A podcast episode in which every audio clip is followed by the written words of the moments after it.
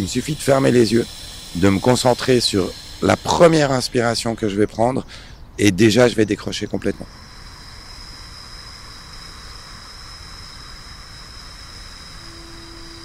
Je ferme les yeux, je fais une longue expiration, je me purge de mes pensées, je me purge de tout ce qui peut y avoir de toxique, que ce soit physique ou psychique dans mon organisme.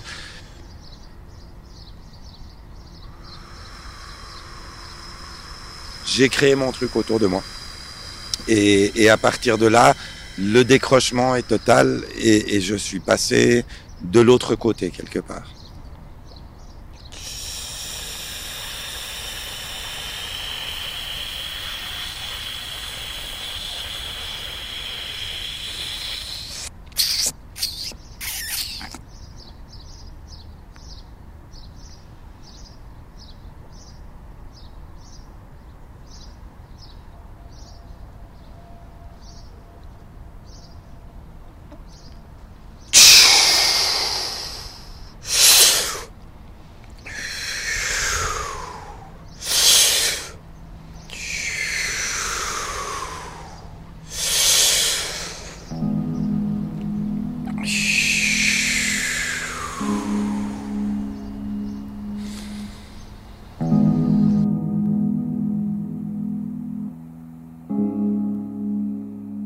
Bienvenue dans Volume d'écoute, un podcast de 24 heures à la Tribune de Genève.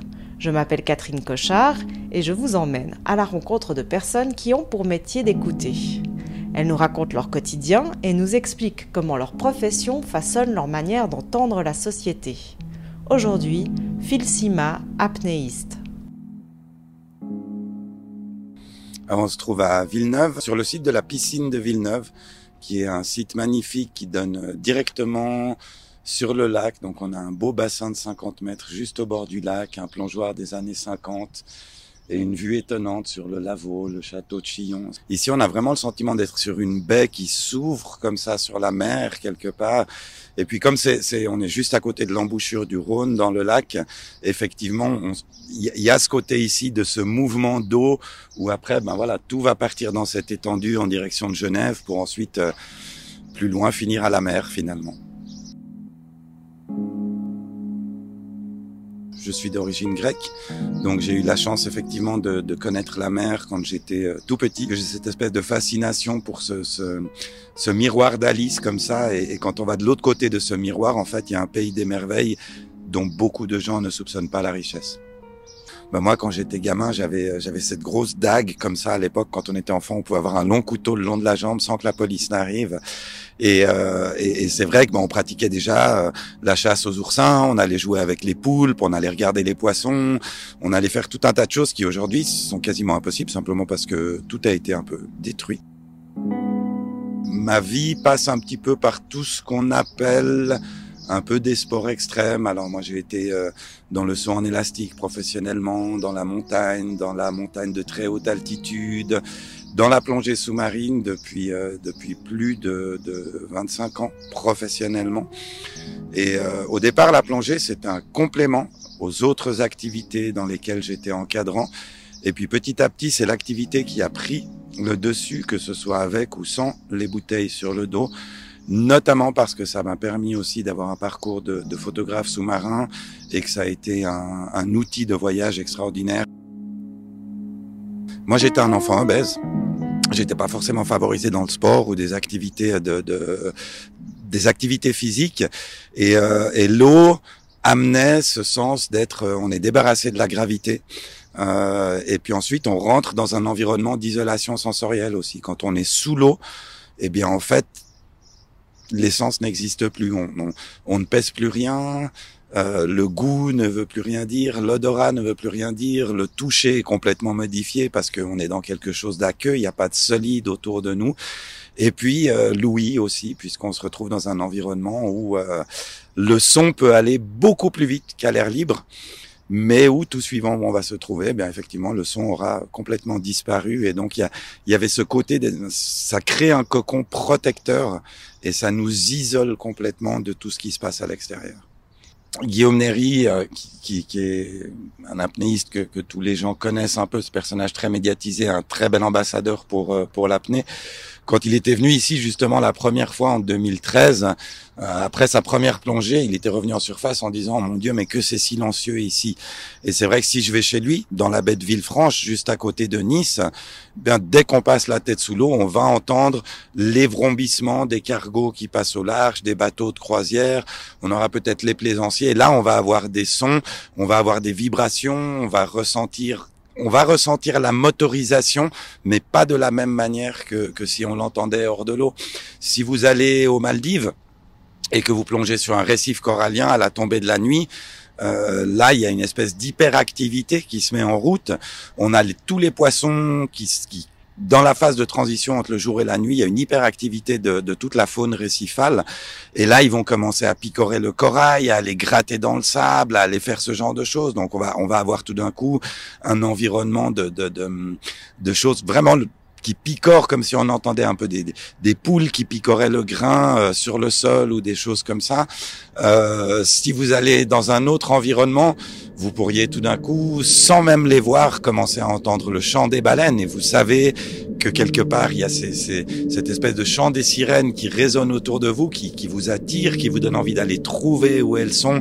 Mais en fait, elles peuvent être à des dizaines de kilomètres et le son voyage extraordinairement bien sous l'eau une des expériences les plus incroyables que j'ai faites en, en, termes de, de son sous-marin, euh, c'était lors d'une plongée aux Maldives, où tout d'un coup on a été entouré d'un vrombissement, comme comme s'il y avait un, un, tonnerre qui avançait dans notre direction, une avalanche qui arrivait dans notre direction, et on n'arrivait absolument pas à l'identifier. Je me disais, est-ce qu'il faut remonter? Il y a un cargo qui est en train de nous arriver dessus.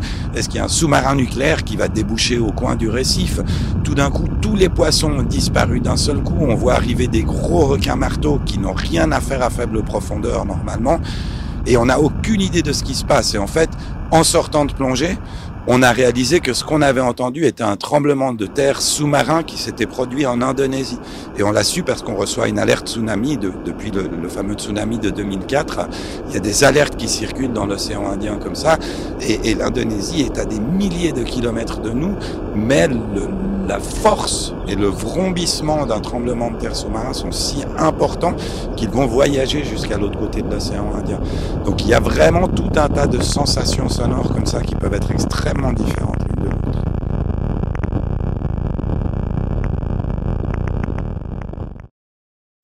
Tout le paradoxe de l'apnée, euh, c'est qu'il faut respirer pour ne pas respirer. Donc dans une apnée, on va avoir quatre phases liées directement à la respiration. On aura une première phase qui sera vraiment une respiration de relâchement, dont le but va être d'abaisser le rythme cardiaque, de se mettre dans un état méditatif. On n'est pas très loin de la méditation de pleine conscience, on va se mettre dans un état où les pensées peuvent être présentes, mais on les observe neutralement, sans les laisser prendre prise sur nous. Et puis au bout d'un certain temps, on va simplement prendre une inspiration finale, une inspiration complète où on va remplir les poumons depuis le ventre jusqu'aux clavicules. Et c'est sur cette inspiration qu'on va faire la pause dans la respiration. Donc se mettre en état d'apnée, retenir notre respiration pendant un temps qui va varier en fonction de, des gens, de l'environnement. Est-ce qu'on est hors de l'eau? Est-ce qu'on est dans l'eau? Puisque le fait d'être dans l'eau favorise les mécanismes de l'apnée. Et à la sortie de l'apnée, ce qui est très important, c'est d'avoir une respiration de récupération correcte, c'est-à-dire éliminer le CO2 qui se sera accumulé dans l'organisme et restaurer nos stocks d'oxygène pour que le corps retrouve ses, ses, taux de fonctionnement normaux. Une grosse partie du travail de la méditation, c'est justement d'apprendre à gérer le flux de pensée et à faire en sorte que les pensées n'aient plus de prise sur nous, de telle sorte qu'en fait, même si elles sont présentes, elles vont être absentes d'influence dans leur présence pour nous permettre d'atteindre un état, on peut parler d'un état de non-être, c'est-à-dire on est là, on est présent, tout ce qui nous entoure est là et est présent, mais ça n'a plus aucune prise sur nous. Et une des clés de l'apnée, et de la, de, de la capacité à être relâché, détendu alors qu'on fait quelque chose qui a priori semble complètement contre nature, c'est justement la notion de lâcher prise et d'arriver à faire en sorte que bah, les pensées glissent sur nous et, et, elles vont pas nous perturber dans ce processus dans lequel on essaye de rester le plus longtemps possible. La respiration est quelque chose qui fait partie chez nous du système sympathique, c'est-à-dire elle est innée, elle est acquise, on n'a pas besoin de réfléchir pour respirer. Tout d'un coup, le cerveau va dire ah mais là tu me laisses pas faire ce que je fais naturellement d'habitude, euh, il faudrait respirer. Mais là, c'est très facile de dire au cerveau oui oui c'est bien. Mais euh, on sait tous les deux que ça va, on va s'amuser, on va essayer de faire durer ce truc un peu et voir jusqu'à où on peut aller. Et puis à un certain moment, le cerveau va dire euh, non non mais là bonhomme, euh, en plus on consomme de l'oxygène, ça génère du CO2, du dioxyde de carbone à l'intérieur de l'organisme.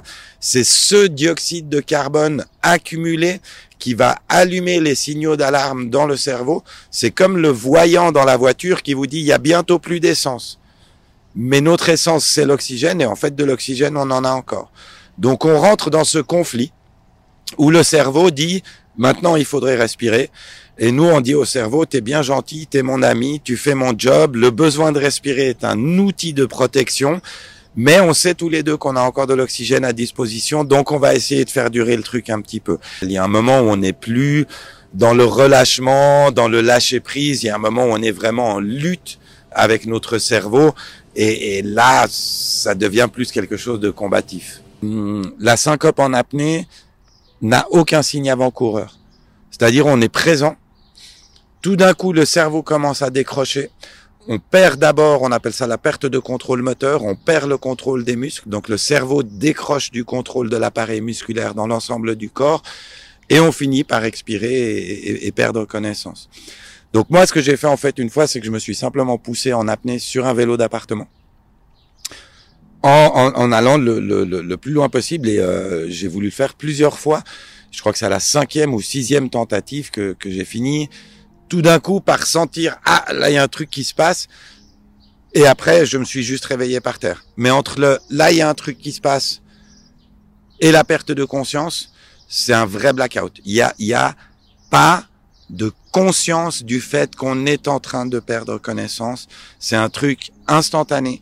Et c'est ça le plus grand danger, je dirais, c'est justement qu'on n'est pas conscient du fait qu'on a été trop loin et que tout d'un coup le corps décroche et, euh, et, et quand ça arrive des fois dans, dans des entraînements que, que, que des gens poussent trop loin, même pas par rapport à leurs propres limites, mais par rapport à ce jour-là ou ce moment-là, et ça nous arrive à l'entraînement qu'il y ait des gens qui fassent des, des pertes de contrôle moteur ou des, des, petites syncopes.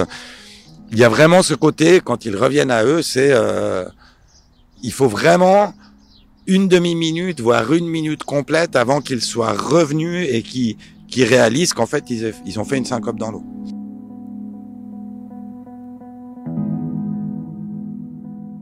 Début mars, euh, on était au lac Lieuson, euh, au-dessus de, de, du, du, col des Mosses, et, et on faisait de l'apnée sous glace. Alors, les gens se disent, mon Dieu, mais quelle forme de violence extraordinaire. Déjà, l'apnée, c'est terrible. Et en plus d'aller sous la glace, mais vous êtes complètement marteau, quoi. On, on arrive à être tellement à l'intérieur de soi-même, à l'écoute de son rythme cardiaque. Et en fait, on arrive à se dissocier de tout ce qui peut sembler être des formes d'agression. Et on va rester une minute et demie sous la glace comme ça, et ça va nous dynamiser, ça va nous remplir d'une énergie incroyable. Et cette minute et demie, qui est anecdotique dans une journée, une minute et demie, ça, ce, n'est rien en termes de temps dans une journée, dans une vie. Mais sept minutes et demie en tant que voyage intérieur, on est dans un instant qui est complètement hors du temps. Et même s'il est relativement bref, eh bien, en fait, dans notre esprit, c'est un véritable voyage qui, se sera déroulé.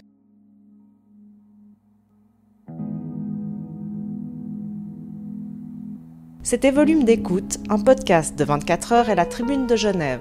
Retrouvez d'autres podcasts et épisodes sur nos sites ainsi que sur les principales plateformes dédiées.